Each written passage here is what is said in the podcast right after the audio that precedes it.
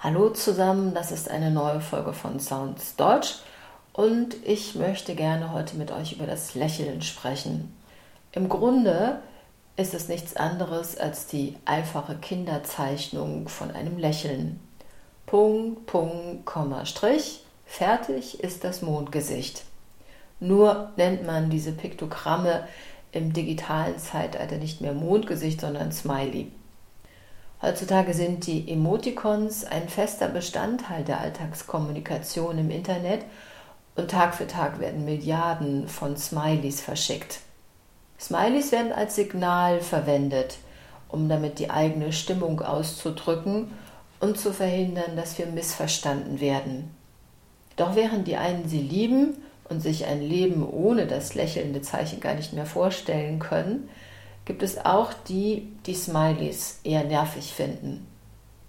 Selbst der Erfinder des Grinsesymbols, der Informatiker Scott Fahlman, sieht das Emotikon heute kritisch.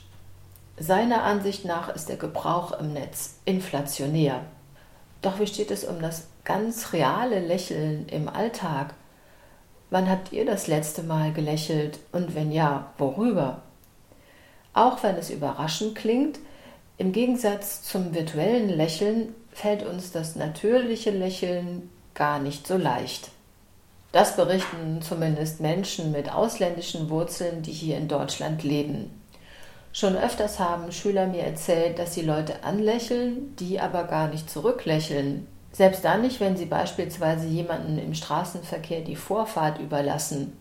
Ich selbst habe übrigens schon Ähnliches erlebt. Wenn ich zum Beispiel Menschen anlächle, die man sonst gern übersieht, wie Busfahrer oder Reinigungskräfte, reagieren manche überhaupt nicht. Das liegt zum einen daran, dass diese Leute gar nicht daran gewöhnt sind, wahrgenommen zu werden.